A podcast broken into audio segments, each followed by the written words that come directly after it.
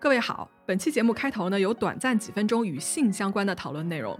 如果你不满十八岁，或是身边有未成年人的话呢，请直接点击 Show Notes 里面的时间轴进行跳转哦。嗯，对。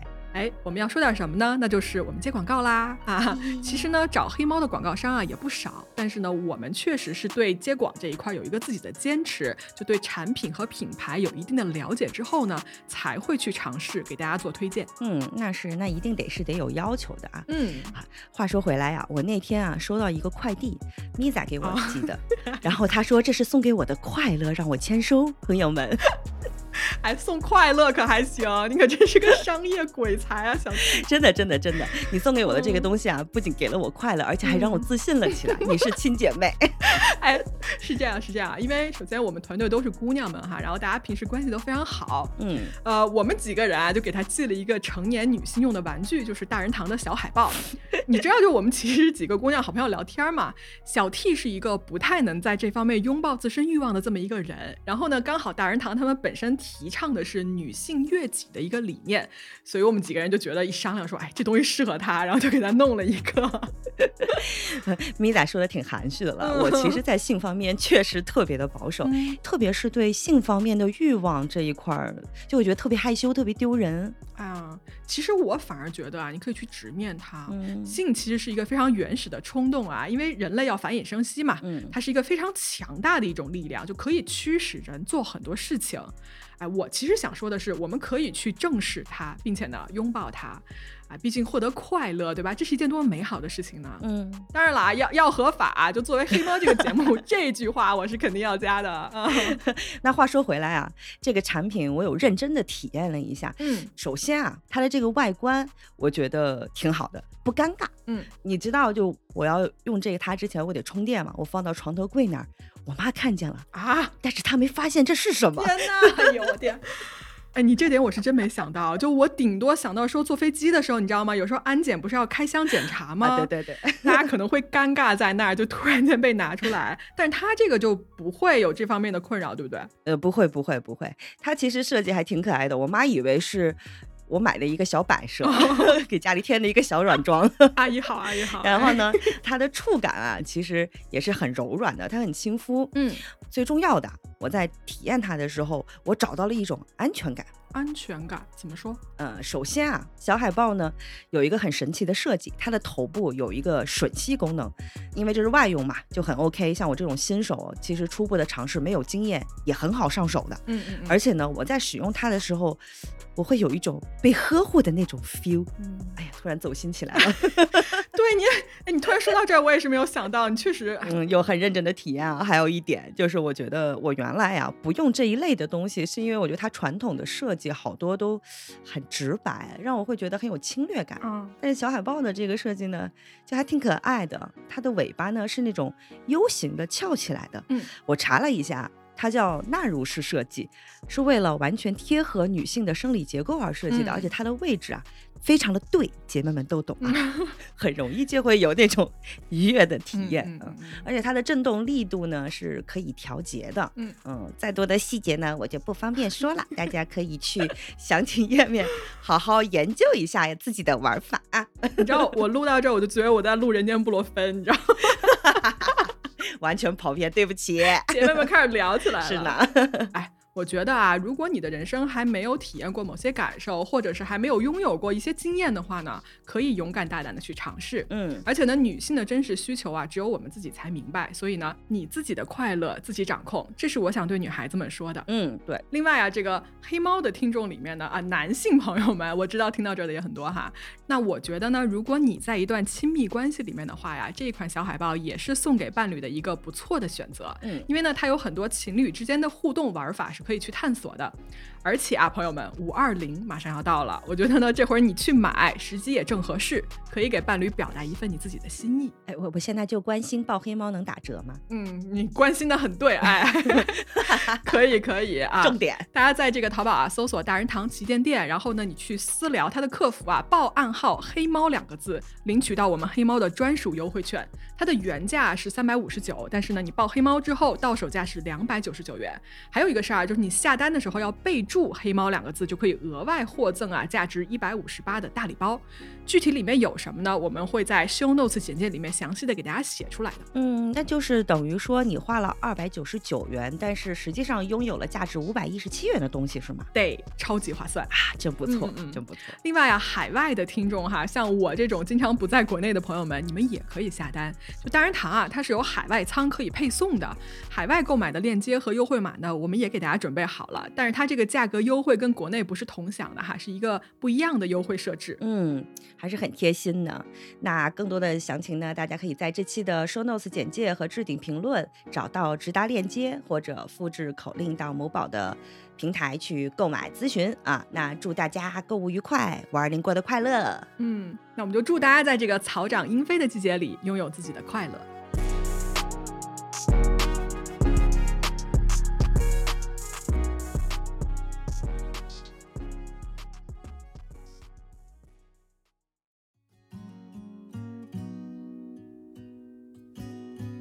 Hello，大家好。这一集的最开始呢，我想跟大家说一下啊，我打算在黑猫开一个新的支线，叫做 Shiro。那大家肯定要问了啊，Shiro 这个词是什么意思呢？哎，就是 She is a hero 的意思。是这样，我在讲作案的过程中间呢，其实啊，在我们的很多故事里面有非常勇敢的女性的存在，她们聪明、善良、足智多谋。而且啊，在作案中呢，不一定女性永远都是受害者，她们很多时候呢，也是掌握主导权的人。打个比方啊，在我们之前的第七十八集里面，门萨俱乐部谋杀案中间那一位优秀的卧底女警察 Susan Garrick，这个案子的侦破呢，就是多亏了她通过卧底行动接近并且获取了凶手的信任，拿到了关键的证据，将凶手绳之以法。又比方说啊，我自己个人特别喜欢的一集，第七十二集。那个意大利姑娘 Franca Viola，她拒绝被社会价值绑架，去嫁给那个强奸她的人。这个姑娘，她凭着坚韧不移的勇气，以她的榜样力量，推动了那个时代的发展，改变了意大利这个国家几百年来一条不合理的法律。所以呢，其实大家在黑猫的案子里面可以看到很多这样的女性的存在。而且我们知道，在司法体系中间呢，也有非常多优秀的女性在发挥着她们的作用。那么我们这个系列的名字 Shiro 在字典中的解释就是因为其勇气、杰出成就或者高尚的品质被世人所钦佩的女性女英雄。那么好，我打算呢，今后如果我来讲相同类型的案件，我都会把它们放到 Shiro 这个系列里面来，让我们女性的声音和力量被更多的人注意到。哎呀，咪仔的这个想法真的非常的好，听得我很激动啊！嗯因为日常听到案件的时候，大家的感觉就是冷静啊、逻辑缜密啊，你会很好的分析这种，就好像这种特质是男性的一种天赋。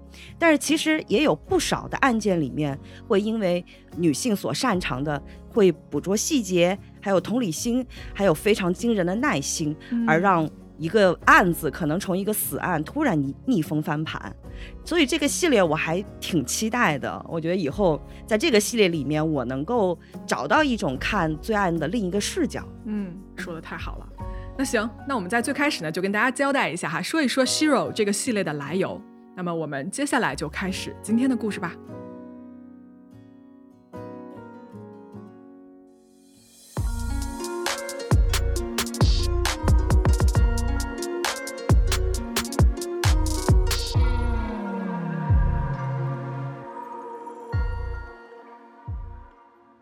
时间呢，我们来到一九九五年的四月，地点呢是加拿大安大略省的渥太华啊。这个名字啊，说出来大家肯定都不陌生，对吧？它是这个加拿大的政治中心，以及呢，好像我查到的资料啊，我没去过啊，它是这个什么联邦政府的总部啊、使馆啊，包括加拿大议会、最高法院等等等等这些很重要的这些办公机构所在的一个城市。渥太华这个地方呢，人口有一百多万啊，当地华人也是非常多的，相信呢是大家去加拿大旅游的必经城市之一啊。刚才也说过了，我没有去过，但是呢，我非常想去哈。评论区如果要是有在那儿生活的朋友们，可以告诉我那边好不好玩，值不值得去。嗯，我也没有去过加拿大，但加拿大一直是在我旅行心愿清单上的一条，哦就是因为我特别想去加拿大看极光。啊 啊，对，而且我印象里那个加拿大的自然风景，它是很有层次的，就地形地貌非常的丰富，什么都能看到。那那走吧，组团吧，出发，咱们。哎，好，录完节目就走吧。对，来说回来啊，在渥太华这个地方呢，住着一对夫妻，妻子呢叫做 Louise Ellis，丈夫叫做 Brett Morgan。这两个人啊，刚结婚没多久，他们是一九九四年结的婚，然后在这一年呢，还没有满一年的时间。丈夫 Brett 啊，他之前是经历了一些人生的坎坷，而作为爱人的 Louise 呢，在当时是挺身而出的，一直帮助和化解 Brett 生活中的很多困难。那么两个人在这个过程中间呢，自然而然的走到了一起，并且是喜结连理。说一下啊，路易斯是一位非常非常有才华的女性，在当年她是一个四十六岁的年纪，她是一个非常富有同情心、非常有正义感的一个人哈。往后听你们就知道为什么会这么说。而且呢，她为人非常的友善。路易斯在这个写作和绘画方面啊有非常大的天赋，她呢给杂志社画插画，并且她还是一个作家，当时是在创作一本跟真实罪案相关的一本文学作品啊。另外呢，还给当地的一家报纸啊做自由撰稿人这么一个工作。有空呢，他还会回去学校哦，就带着孩子们一块创作啊、画画什么的，就很乐意去分享自己的爱好和专业。平时日常呢，路易斯也是很喜欢，比如说啊，爱好园艺，对吧？种种花儿。我其实说完这么多对这个人的描述啊，我觉得路易斯会是一个我很喜欢、很想要跟他做朋友的人，因为我觉得他是一个。有趣的灵魂啊！我跟你想法一模一样，我特别喜欢路易斯这样热爱生活的人。嗯，因为如果有这样一个热爱生活的人在你身边，你自己会被感染到，你会觉得每天的生活是积极向上的，充满元气的，特别好。对我同意啊。呃，路易斯呢，她是非常非常爱自己的丈夫的，而且你想啊，这个时候他们结婚刚刚九个月，也是处于一个应该是结婚的一个蜜月期，对吧？嗯。但是呢，就是在这样一个美好的家庭里面，厄运。开始降临，时间是一九九五年的四月二十二号，这是一个礼拜六。在这一天啊，路易斯有一个安排是什么呢？就是他要开车去一个路程不到二十分钟的地方，去访问他的一个老朋友。哎，说是说老朋友啊，其实呢是他的一位前男友。这个前男友叫做 John。这两个人啊分手很多年了，但是呢关系保持的不错。那二十二号这一天呢，其实是她前男友的女儿的生日啊。当然，这个女儿不是她跟路易斯生的啊。然后呢，路易斯也认识她的女儿啊，关系也不错，所以呢，他就去参加人家这个生日 party 啊，去一块庆祝。那好，在这天下午的一点十五分啊，路易斯就开车从家里出发了。结果他这么一走啊，这个人就消失了，就再也没有回来过。而且当天晚上是计划在前男友一家子人在那儿过夜的。所以到了第二天，二十三号原计划要回来这一天，路易斯的这个丈夫 Brett 就没见着人嘛，于是他就开始给那个 John 打电话，他说：“哎，你见着我媳妇儿了吗？对吧？就是他怎么没回来？”完了，那边 John 说：“好像说昨天他就没有来，哎，他根本就没有出现过啊。”你想，双方一对，发现说：“哎，怎么这人一直都没有出现过？”就发现不对劲。于是呢，作为丈夫的 Brad 就开始问周遭的这些朋友啊什么的，问了一圈都没有发现有任何路易斯的行踪。于是呢，他就发动亲朋好友要找人啊，沿路搜索。这些朋友中间有几个人啊，他们就沿着路易斯前一天行驶，就从家到前男友家的那条路就开始找。其实没有费多大的劲啊，很快就找到了路易斯的车。车在哪儿啊？其实呢，这个车就停在 John 他们家啊这个附近的林子里面。哎，这个车你看到它的时候啊，首先外观是完好的，车门是全部都锁好的。通过这个车窗往里看呢，里面也没有任何打斗的痕迹。在这个车的座位上啊，你可以看到有路易斯的个人的物品，包括他头一天准备好给那个前男友女儿的礼物，也好端端的放在那儿。还有什么呢？还有你可以看到他带了一些当天晚上留宿要换的一些换洗的衣服，包括啊他的很个人的物品，什么钱包、驾照、银行卡等等等等，这些东西全都在车里面好好的放着，但是就是人不见了，就感觉像是你突然遇到了什么事情。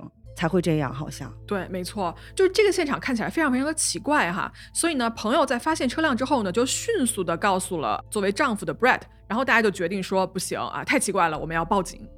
OK，警方接到了报警之后啊，来到了现场。首先他们很仔细的查看了车辆，然后呢，他们在这个附近啊就搜索了一番，包括这个树林、河流等等等等的。但是当天呢，没有搜出任何的结果，就找不到路易斯这个人在哪儿。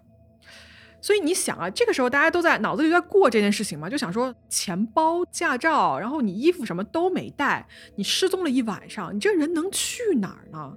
就大家这个时候心里都隐隐约约有一些不好的预感，你知道吗？觉得说难道是出事儿了？哎。作为丈夫的 Brett 呀，其实尤为的着急。他呢打印了很多很多份啊这种寻人启事，看到人都发啊，然后社区的什么墙啊，到处贴的都是。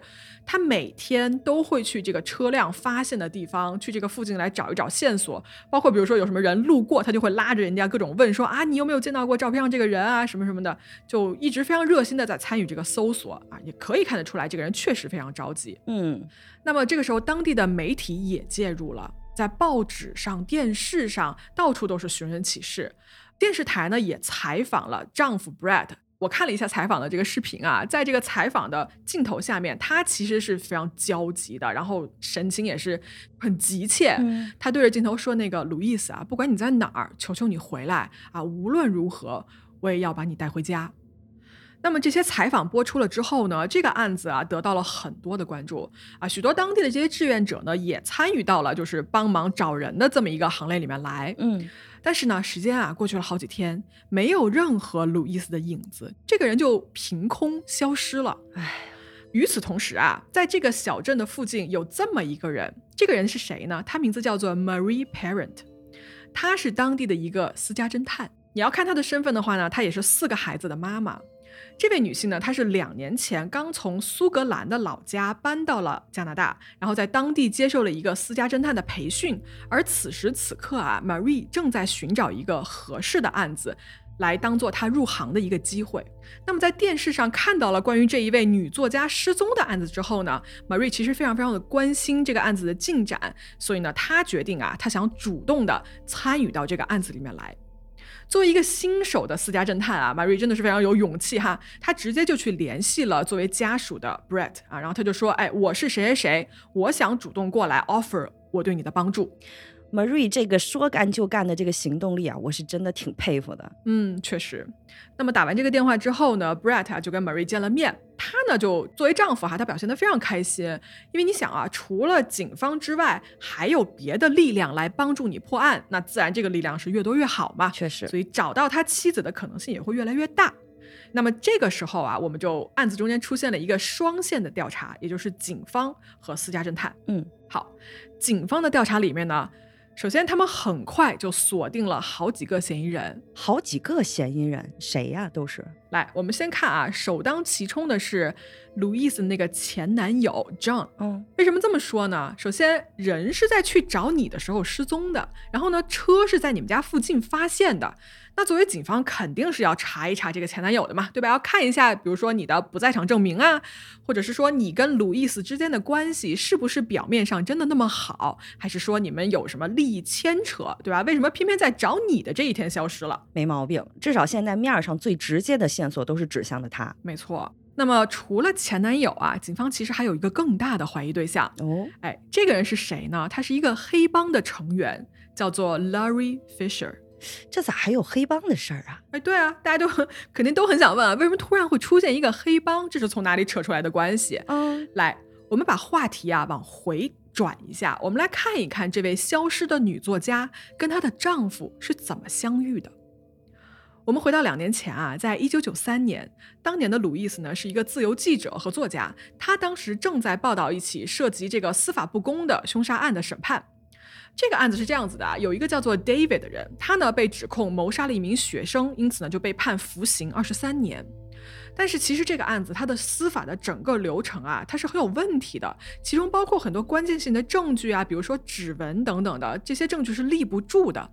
那么路易斯作为一个有良知的记者，他相信 David 是无辜的，所以他呢一直在对这个案件做一个追踪的报道，并且呢打算把这件事情的全过程写下来，集结成书，让世人呢更多了解和关注到这一宗错案上面来。咪仔，我不知道你现在跟我是不是会有同感，因为咱俩都是学新闻出身的嘛。嗯，像路易斯。这种绝对是我们俩都会非常欣赏的那种新闻人。对，就他心中是有正义，而且他敢于为了这个正义去追求那个真相。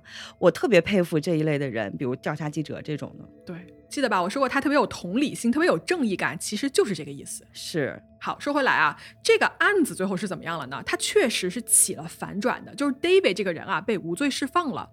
但是你看原因，其实这个原因不是因为路易斯的书和他的报道，是什么呢？是因为在监狱里面啊，有一个人出来作证说，我的狱友一个叫做 Larry Fisher 的人，在跟我的私下交谈中呢，承认了他才是杀害那个学生的真凶。哦，而正是因为有了这一份证词啊，司法机构重新的审理了此案，而被冤枉的 David 呢，最后是重新获得了自由的。那么这个出来作证指认狱友的囚犯啊，他的名字就叫做 Brett Morgan，也就是后来 Louise 的这个丈夫。等一下，这个 Brett 他之前是坐过牢的呀？对，Brett 是一个有前科的人。哎，大家大家肯定想问了，对吧？他犯了什么事儿呢？嗯，他犯的事儿还不小。来，我给大家盘一盘这个人啊，Brett Morgan。一九四八年呢，出生在加拿大的 Edmonton 这么一个城市。那在跟 Louis 结婚之前啊，其实这个人就结过两次婚了，而且呢，每一次都是闹得非常不愉快收场的。他的第一任妻子啊，叫做 Sandra，在十六岁的时候就嫁给了他，并且呢，当年就已经怀了七个月的身孕。那一年的 Brett 呀，其实只有十五岁，但是呢，他骗这个 Sandra 说他已经十八岁了。这两个孩子，好吧，真的就是孩子。对，后来又生了他们自己的小孩儿啊，生了一个儿子。那么他们最终在一起之后啊，Brett 这个人就逐渐显示出了非常暴力的一面。根据 Sandra 说，说他们俩吵架的时候，他会用枕头压住妻子的脸，然后让她窒息，并且呢对她拳打脚踢。就很明显这么一个家暴的人嘛，嗯，那么妻子 Sandra 看到这个状况就觉得不妙，就想走啊，想跑，结果他想逃跑的这个计划就被提前知道了。Brett 呢就用这个枪啊，直接指着他的头就威胁说：“你不许走，你走我就杀了你。”那么第二天，妻子是找准了一个机会，带着儿子就搬走了。随后这两个人就离婚了。幸好及时止损离开了，这样很明显的暴力倾向的伴侣真的非常危险。没错。那么在一九七五年呢，Britt 再一次结婚了，第二任的妻子啊叫做 Christina。Christina 呢一开始看不出这个人的端倪的哈，但是随着这个关系慢慢的发展，慢慢的紧张呢。Brett 的这个暴力倾向啊，再一次出现，就两个人经常吵架，而且 Brett 他其实没有钱去支付房租，但是呢，他一直欺骗妻子自己的一个财务状况，所以两个人的矛盾就越来越深。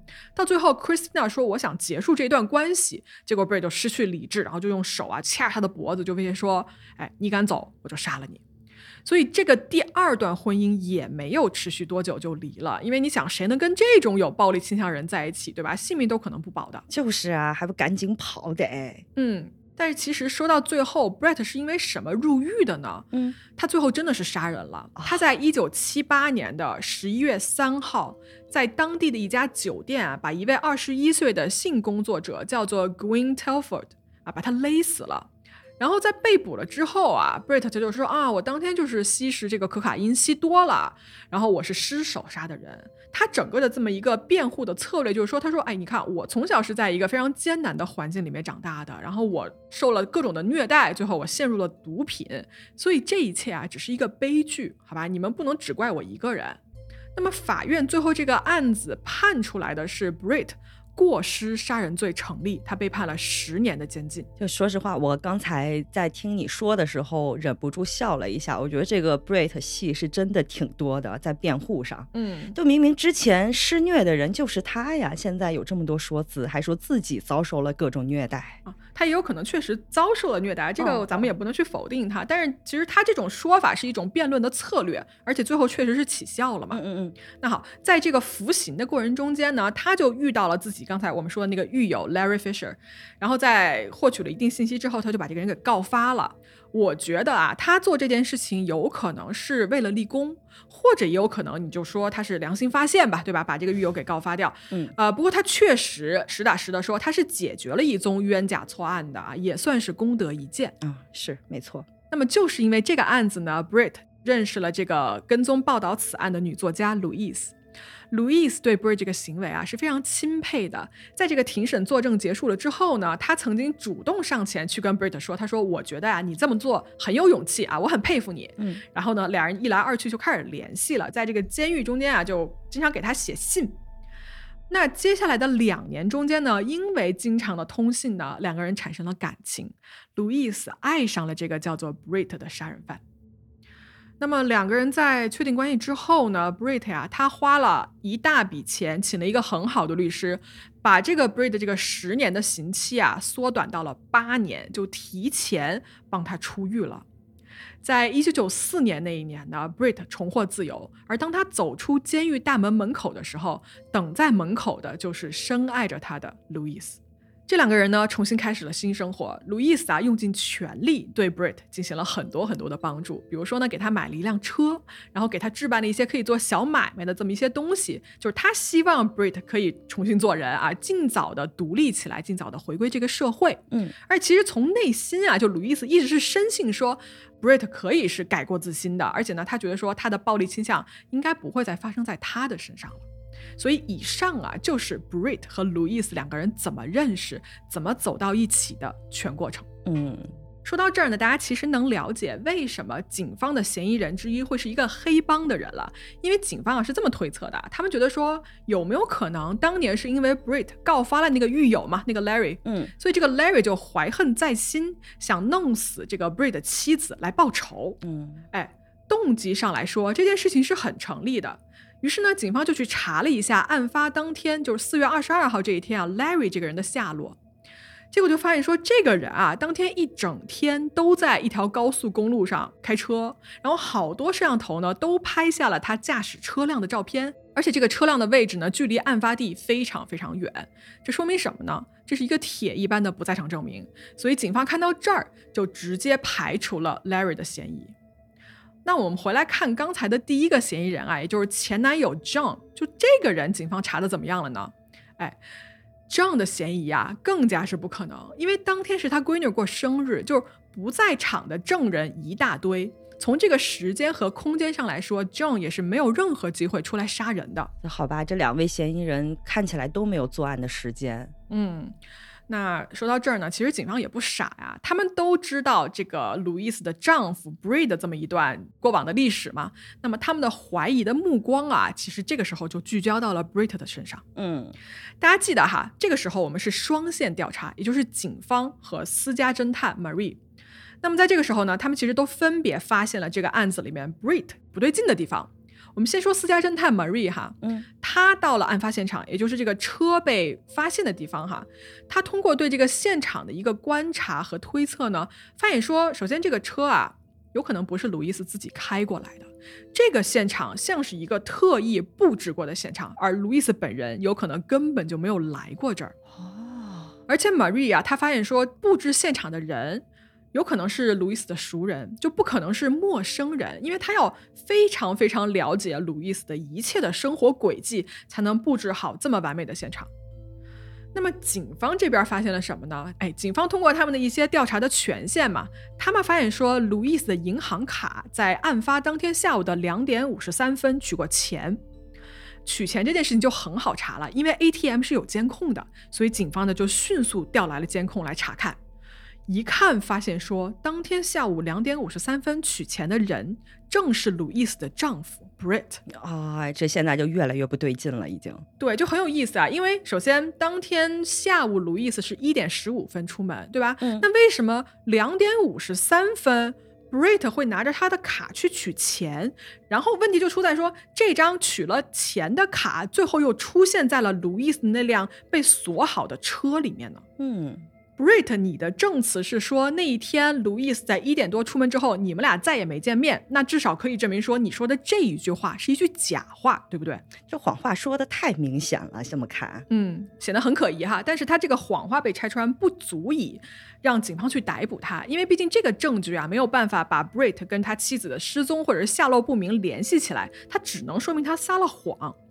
那怎么办呢？警方这个时候他的调查其实是走到了一个死胡同里面的，就是说对方要是不开口，我们这边呢证据又不足，人又找不到，那这个突破口几乎是用完了，没有了。嗯，但是这个时候啊，警方突然注意到了 Marie 这个同时在调查案子的这一位私家侦探。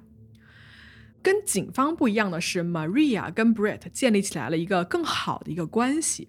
就说这个 Brett 呀，他对警方其实是非常警惕的哈。但是当 Marie 过去的时候，首先他的话术是这样子的，他说：“我是跟你是一边的啊，我是过来帮你去找你的妻子的。”所以 Brett 呢就对这个 Marie 的印象是更好的，他对这个人防御会更低。嗯，那警方在了解到这一部分情况之后呢，他们就去找到了 Marie，就说：“哎。”你有没有什么发现啊？对吧？在你的调查过程当中，马瑞说还真有，我抓到过一次 Brit 这个人说漏嘴。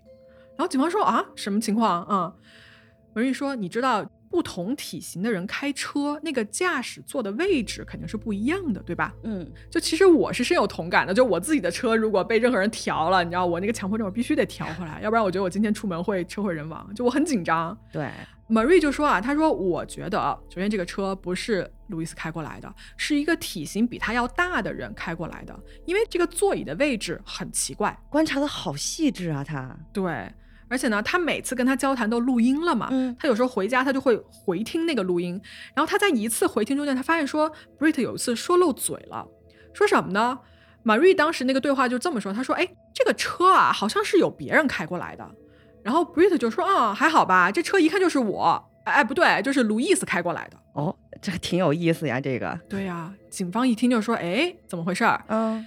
于是呢，警方就做了一个超出他们寻常做法的一个决定啊，他就问 Marie 说，哎，你愿不愿意当我们的卧底？哦。但是你要明白啊，就是卧底这件事情是一件非常危险的事情。你面对的是一个有前科的杀人犯，他很有可能这一次他又杀了人。而且呢，你作为一名女性啊，在跟这个人独处的情况下，你是有很多的危险的。就很多时候，我们警方的救援都不一定来得及。然后这个时候，Marie 就。一口答应，他说没问题，我愿意试试。我一个女性，如果要跟一个有暴力倾向的人相处，我很快就会怂掉的。嗯，而且你知道我在查资料的时候看到过 Marie 她的一个采访啊，她说在我的家乡啊，我经历过那种特别动荡的时期，我的房东在我的眼前是被人击毙了的，就是我自己都好几次差点都没有命。Marie 说我不怕危险，我也不怕死亡，我一定要找到路易斯的下落，这就是我想要做的事情。那在两边达成了这个共识之后呢，行动就正式开始了。Maria 作为卧底来接近 Brit，而他的目的呢，就是获取 Brit 的信任，然后拿到可以把他定罪的关键性的证据。那么什么是关键性的证据呢？要么是 Brit 他的认罪，要么呢就是可以找到路易斯的下落，或者就是说找到他的尸体。嗯。Marie 就开始了他的卧底嘛，他在这个 Brit 身边呢，还是以一个私家侦探的身份来调查这个案子。他对 Brit 说啊，他说：“哎，我现在觉得啊，这个前男友 John 真的很可疑。”然后对方一听就来了兴致，你知道吧？就他说：“哎，对对，我也这么觉得，我就觉得这个前男友啊，他不简单，他肯定有所隐瞒。”嗯，其实 Marie 的这段话呀，就正中了 Brit 想嫁祸给前男友的这么一个想法嘛。没错。Brit 在整个的对话期间呢，其实他身上都是装着警方的一个监听设备的，并且呢，他还想办法把另外一套这个窃听的设备啊装到了 Brit 家里面，都没有被对方所发现，啊，确实非常的厉害哈，胆大心细。是，包括警方啊，就是问过他说你在他们家有没有观察到一些什么东西，Marie 是很敏锐的说啊，他说这样。呃，Brit 家的浴室，首先我没有发现任何的女性的洗漱用品，而且呢，它那个浴帘啊被更换过，是一个崭新的浴帘，我觉得这个很奇怪。嗯，而且呢，路易斯本人的这些珠宝、衣服全都不见了，就感觉要不是这个丈夫处理掉了，要不就是卖掉了。但你想啊，这个丈夫是一个在电视采访里面非常非常悲痛，对吧？就是很焦急的一个丈夫，他要找他的妻子，但是私下就迅速把他的所有个人物品都处理掉，这个人设实在是太不相符了。Marie 这一段分析真的很精彩，嗯，我个人感受啊。这好像是女生会常用的一种视角，就比较会能从一个人的情绪的角度和细节的角度去思考和观察。哎，你知道吗？我其实有时候去别人家，我会在他们家上厕所的时候，因为你知道卫生间是一个你自己的一个独立空间嘛，你关上门，对我其实也会稍微留意一下，比如说他们家的一个洗漱用品的一个情况。就你可以通过这些小的东西来判定这个房子里面人物之间的关系，嗯，包括他们一些生活品质上的选择等等的哈。我觉得确实需要比较细腻的一个。个心才能做到这种观察啊。我觉得 Marie 真的是非常厉害。确实，来，我们说回来哈，那在接下来的日常接触中间呢，Marie 就会突然啊，就跟他随口来一句说：“哎，你说你在牢里见的也挺多的哈，就如果处理尸体的话呢，一般去哪里比较方便啊？”嗯，然后 Brett 就说：“他说啊，那搁我啊，我就会选那种灌木丛，对吧？茂密，然后又不容易被发现。哎哎，哎，说者这么说，听者有意啊。还有一次呢，就是 Brett 他就自己哦，突然冒出来一句，他说：哎，你知道吗？搬运一具尸体有多沉吗？就好比你在搬一整袋那种土豆，就死沉死沉的。”然后 Marie 听到这个话，就心想说：“搬运，就你上回在酒店里面杀人，就是你入狱那一次，当时尸体是没有被搬运、没有被移动过的。那你说这个话是什么意思？就是你哪来的一个搬运尸体的经验呢？所以说啊，人不要撒谎，你撒一次谎嘛，你不可能做到二十四小时都滴水不漏的。嗯，但是我现在有点开始担心 Marie 的处境了，因为对方我觉得他不是一个善茬，如果他一直这么套话下，去会非常的危险。”嗯，你既然说到这儿了，我就说一下，就在这个卧底行动中有没有危险时刻嘛？嗯，必然有的呀。哎，如果大家记得的话，就 Bree 的前两任妻子都提到过，说他喜欢威胁对方的方式就是掐死对方，包括在他上一次杀人的时候，那个受害者也是被掐死的。嗯，哎，有一天啊，这个 Bree 突然拿出一条丝巾，就缠到了这个 Marie 的脖子上。Marie 说，她那个时候啊，她内心是非常非常恐慌的，因为对面是一个惯犯，是一个杀手，甚至有几秒，她觉得说自己是不是马上就要被下手了。嗯，但是呢，Maria 就立刻的镇静了下来，就说：“哎，这是你送我的礼物吗？谢谢你啊！哎，我说实话，我觉得我如果是他的话，那一刻我可能不会给出这样子的反应，因为你想啊，对方只要一个闪念，很可能我的一生就结束了。没错。” Marie 的这个冷静实际上是救了他。对，来，Marie 在这边就是各种跟他问话套话的同时呢，警方在另外一边啊也查到了一些别的线索，比如说什么呢？根据一些亲戚朋友的报告啊，其实呢，路易斯在跟 Brit 结婚之后呢，一开始两个人生活确实不错，但是大概过了两个月，他们的关系就发生了转变，Brit 这个暴力倾向呢就开始出现。他吵架的时候啊，会直接把一整瓶啤酒就从妻子的这个头顶就这样淋下来，你知道吗？就羞辱她，然后言语上的攻击也是非常的厉害的，经常吵到邻居什么全都能听见，然后以为说这边发生了什么事情。更要命的是呢 b r i t 开始偷路易斯的钱。他用路易斯的名义啊，就去伪造他的签名，写了很多的这种支票，然后呢，去银行兑了这些支票的钱啊，就出来花。他一共透支了大概是两万美金，但是这个行为最后是被发现了的。Brit 呢，表面上是答应说好，我把这些钱我会还给你，但是呢，他一直迟迟没有任何的动作。其实银行也有记录啊，路易斯曾经四五次打电话就去银行问说这个钱有没有到账，但是一直都没有，就 Brit 一直是赖着没有还的。所以这有可能也是两个人关系越来越恶化的原因之一。最后呢，路易斯曾经跟 Brit 提起过，说你要是再不还钱，我就要联系你的假释官来举报你偷钱这件事情。而这个话呀，对于 Brit 来说，很可能就会导致他重新要回去坐牢。嗯，所以警方啊就怀疑这个其实有可能就是 Brit 他的杀人动机。哎呀，赶紧找到铁证把他给拘了吧。嗯。其实，在 Marie 这边，他一直在想啊，就怎么能让 Brit 承认，或者是说出 Louis 的尸体在哪儿这件事儿呢？嗯，哎，他呀，有一天他就找到 Brit，他说：“你看啊，警方呢现在是严重怀疑前男友这样的，但是呢没有尸体，我们定不了他的罪呀。哎，这个事儿一直拖啊，就对你来说其实是很不利的。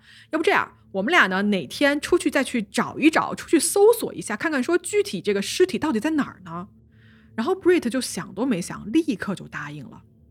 那两个人决定出门去寻找尸体的那一天啊，其实警方首先是完全知情的，他们呢提前在 Marie 的身上是安了监听的设备的。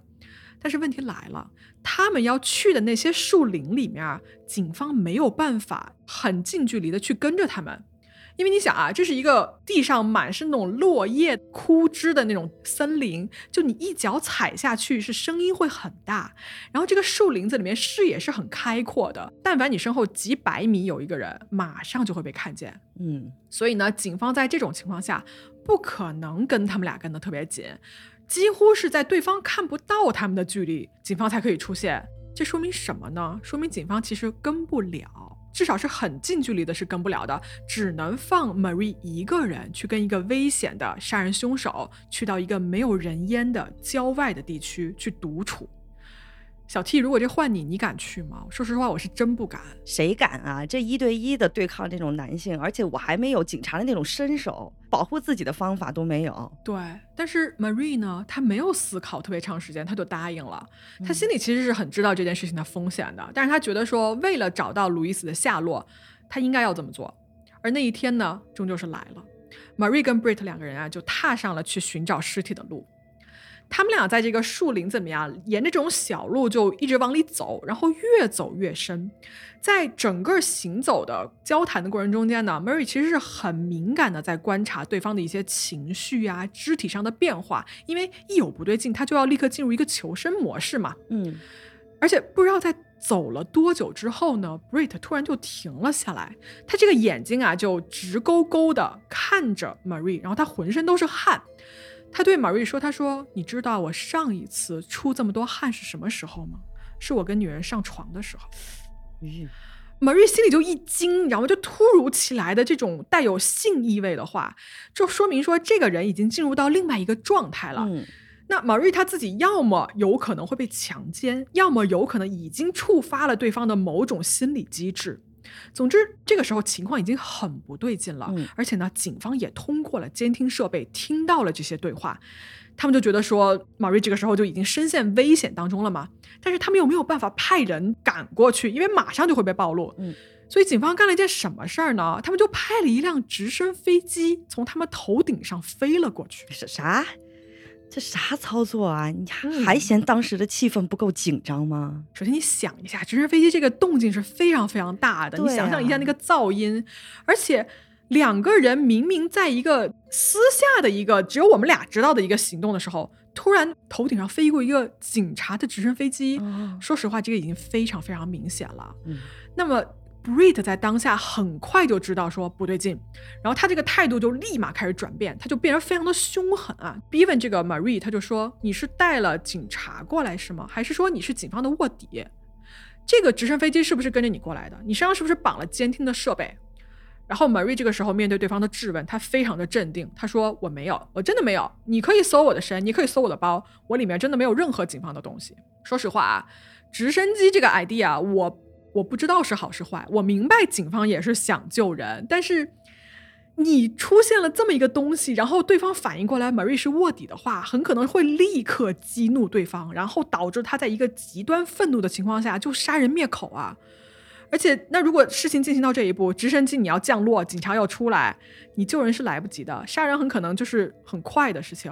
所以，其实我觉得。当时警方这个做法确实也不太好，但是我也想不出来有什么更好的办法了。嗯，也是，但这绝对是一出险招。嗯，现在这个情况就只能靠 marry 自己来打消到 Brit 的怀疑了。所以他后来怎么样了？有没有脱险呀？嗯，后来啊，在这个 Marie 的反复的保证下呢，Brit 其实最后没有搜他的身，但是啊，很明显他当天就不想再继续这个所谓的搜索行动了。他说我要回去了，然后他就走了，拒绝再透露任何的消息。所以这一次的行动呢是失败了。哎呀，没关系，安全就好，安全就好。对，那回去之后呢，Marie 就跟警方复盘嘛，然后就一块商量说说这可怎么办呢？对吧？对方已经很明显的不信任我了。哎，他们想了一个新的办法，是什么呢？就是说，如果从动机来说啊，Brit 杀人是因为钱，那好，那我们要不要就从钱这块入手？嗯，在这个情况下，大家看一眼，就 Brit 他是路易斯的丈夫，是他的一个法定继承人。但是呢，如果路易斯一直是一个失踪状态的话，就没有办法判定这个人是死是活的情况下，那么 Brit 是继承不到钱的。没有钱啊，他杀人的意义就没有落实。那如果他有要钱这个需求的话呢？警方就说：“那我们能不能从这一块入手？”马瑞说：“没问题，来，我找些机会。”呃，在有一次跟 Brit 后来这些聊天过程中间啊，马瑞就假装无心的就说了一句：“他说，哎，我从这个小道消息啊，就打听到说那个前男友郑啊，已经被警方抓过去测谎了，然后他没有通过他那个警方的测谎。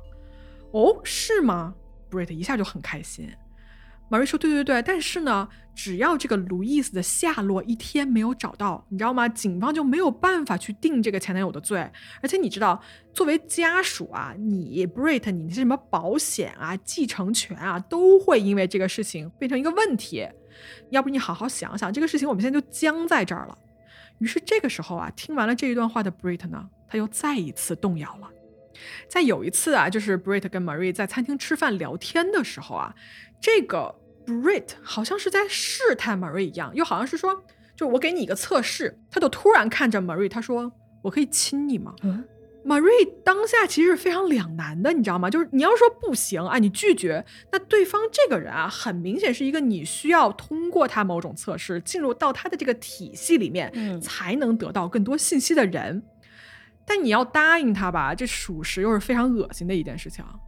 但是在那个瞬间呢，Marie 还没有来得及给反应，Brit 就直接亲了上来，而这一切啊，也被在旁边监听的警察们就听到了嘛，他们就立刻给 Marie 打电话，然后在电话里说：“他说你现在啊，不要有任何的反应，你假装是你的女儿在给你打电话。”然后马瑞拿电话就说：“哎呀，那个行行啊，我一会儿就到家，好吧？那个冰箱里有吃的，你们先热着吃一吃。哦哦哦，那行那行，那这样吧，我先赶紧先回来一趟吧。”然后 Marie 就挂了电话，就跟 Brit 就说嘛，他说：“哎，我那个女儿家里非要找我回去，那要不然我先回一趟家。”然后 Brit 说：“啊，OK，没问题。”好。脱身出来的 Marie 呢，就见到了警方，然后警方就说：“刚才啊，那个情况很糟糕，对方很明显把你当成了下一个目标，就你现在的身份不再是一个客观的第三方侦探了，这个人很明显对你产生了进一步的欲望啊！我们作为警方，我们要提醒你，这个已经越界了，你自身的安全你要充分的考虑清楚。”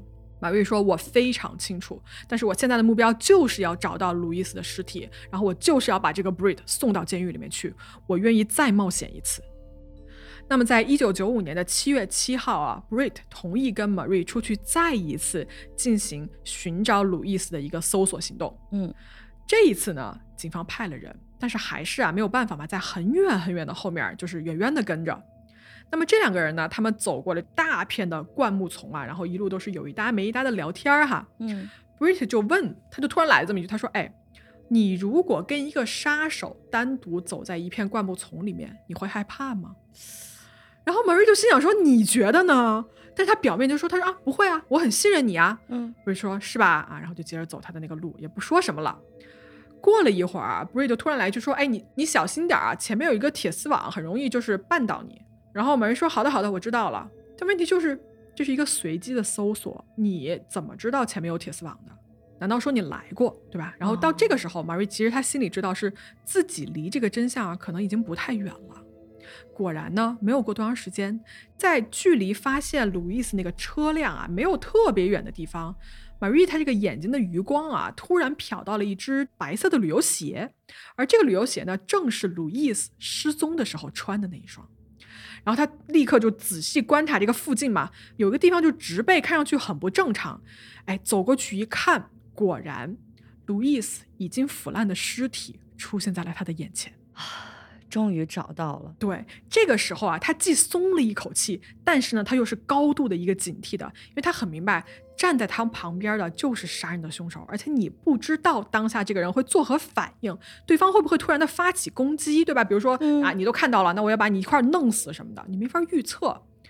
而他的观察呀，Brit 这个瞬间，他的脸上泛起了一种非常复杂的神色，就感觉呢，他有一点后悔把 Marie 带到这个地方，就感觉说这一切是不是有点太过了？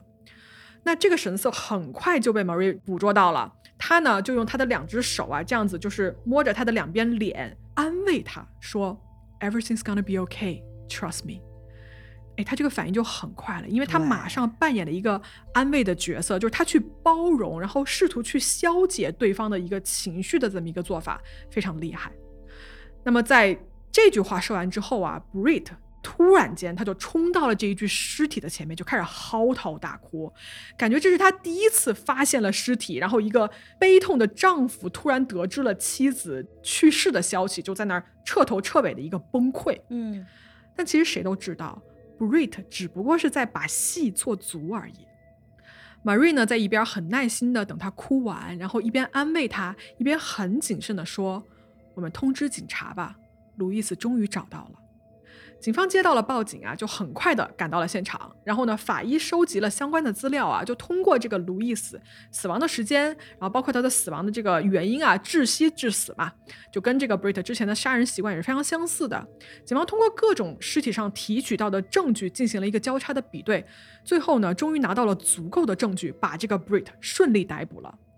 在被抓捕之后啊，审讯过程中间，Brit 说出了当天发生的事情。当天究竟发生了什么呢？其实，在四月二十二号那一天啊，路易斯确实是在家准备出门，而这个时候啊，Brit 突然来到了浴室，他毫无任何征兆的就开始袭击路易斯，掐他的脖子，一直到对方断气。在路易斯死了之后呢，Brit 用浴帘把妻子的尸体包裹了起来，然后放到了他自己车辆的后备箱里面。这就是为什么之前 Marie 观察到他们家那个浴帘被换过，因为浴帘在这个时候被用了。嗯，Brit 呢开车啊就到了这个妻子前男友家附近啊，然后就将这个尸体随意的抛弃在了不是一个特别远的地方的一个灌木丛里面，他甚至都没有把尸体埋起来，只是浅浅的放了一层什么落叶啊、树枝什么的，然后就离开了。随后呢，他把车辆留在了原地锁好。然后自己回了家，开始呢就耐心的等待第二天，因为他这个时候就要上演一场失踪找人、接受电视台采访的时候哭泣，对吧？要焦虑的这么一场戏。嗯，而且说到动机啊，我们刚刚也说了，其实就是因为钱，而且是因为还不起钱的情况下，路易斯说我要去跟你的假释官报告，所以呢情急之下他就决定说要杀掉这个女人，要杀掉这个帮了自己这么多，一心想让他好好回归社会、好好做人的人。Brit 真是太烂了，这个人。嗯，一九九七年啊，在 Marie 的全程上庭指证的一个帮助下，Brit Morgan 被法院判处一级谋杀罪成立，他的刑期是终身监禁，并且呢，二十五年之内不得假释。但其实啊，在被判刑了刚刚两个月，Brit 呢就在狱中啊死于了丙型肝炎。他，你可以说最后是通过死亡逃脱了自己无期徒刑的这么一个判决的。唉。警方在调查案子的过程中间呢，曾经也一度怀疑啊，Brit Morgan 这个人跟当地的另外两宗谋杀案有关。但是很可惜啊，在他死后，这个结论也貌似不会有一个确定的答案了。哎呀，今天的案子听完了，但很奇怪，跟以往的案件比起来，我现在是有一点心潮澎湃的。嗯，因为我今天在这个案子里面让我震惊的就是能够把这件案件翻盘的那个私家侦探 Marie。首先，他的细致。然后他为了真相，愿意让自己一次次的身陷险境，而且还坚决不退缩。对，这点真的是太难得了。更难得的是，他每次都在孤立无援的时候，靠自己的冷静，化险为夷的同时，还能找到案件新的突破口。对，哎，我觉得 Marie 和 Brett 这场猫鼠游戏真的很精彩，因为不是谁都会有胆识能去接受这样一个任务也好，或者是怎样也好，我真的难以想象他是第一次当侦探哎。那他后来怎么样了？我很好奇。嗯，他后我其实还真查了一下，嗯，因为他是一个卧底嘛，所以这件事情完成了之后，警方为了保护他的安全，不得不把他送到了一个安全的一个地点吧，就是那种 safe house 还是什么，就是暂避一下风头，是，并且呢是在那儿待了接近两年的时间。呃，为了破这个案子啊，其实马瑞是不得不放弃了在那之后继续去做一个私家侦探的想法的，因为到这个关头还是保命要紧的。嗯，所以最后马瑞呢是不得不回到了他的家乡苏格兰。但是他说啊，他从来都不后悔，因为呢，他为另外一个女性路易斯争取到了属于他的正义，这就是最重要的事情了。哎，真的很棒。但是另外啊，我我我现在还有一个细节，我想跟你探讨一下，咪仔。哦，你说。就是在这个案件里面，那个很自私又很狡诈，而且特别多疑的 Brit，我发现，在他和 Marie 的那个拉锯战中间，他有几次其实是起过疑心的，但最后并没有摊牌。对我有一个大胆的猜测啊，他会不会就是那种喜欢沉浸于猫鼠游戏里，觉得特别刺激，很享受刺激的这种人？他的心理状态真的没有问题吗？他为什么没有摊牌？是这样子啊，我我个人的分析，我觉得他首先他对 Marie 是有一个移情作用的。嗯，就比如说，你想啊，你杀了人之后，首先你身边所有人都怀疑你，但是呢，这个时候有一个外部的力量过来说，我相信你，我还能帮你。哎，在这种情况下，Brit 首先他很可能随时都会被警察抓走嘛。嗯第二呢，他也是着急要证明自己是无罪的，他才能拿到钱。所以呢，Marie 这个存在对他来说不是一个特别容易放弃的资源。所以我觉得 Marie 也是正是看穿了对方的这么一点，才最后啊，在这一场这个角力中间呢，占得了上风，达到了他的目的，把这个凶手绳之以法啊。但是你要说他有没有这种，我就是想跟 Marie 在一起寻求这种刺激，我知道你是一个卧底，但是我就觉得刺激，我觉得倒也没有吧。嗯，分析的还是挺有道理的。那可能真的是我想多了。是，嗯，但其实换个角度想，如果他真的有变态心理的话，也不是一件好事儿，因为如果是这样的话，Marie 当时的那个情况就会更加的不可预测了。对对。哎呀，我不敢再往下想了。嗯，不过最后好在一切都还是真相大白了吧？我真的很佩服 Marie，她现在嗯在我心里就是个传奇。好，这样啊，我们今天的案子就给大家说到这儿了。不知道大家听了之后什么感受哈？那个欢迎大家多多给我们留言。然后同时呢，我也希望啊，Shiro 这个系列我们可以一直做下去。嗯，好吧，那我们今天就说到这儿喽，我们的故事，那我们下回见吧，朋友们，拜拜。拜拜。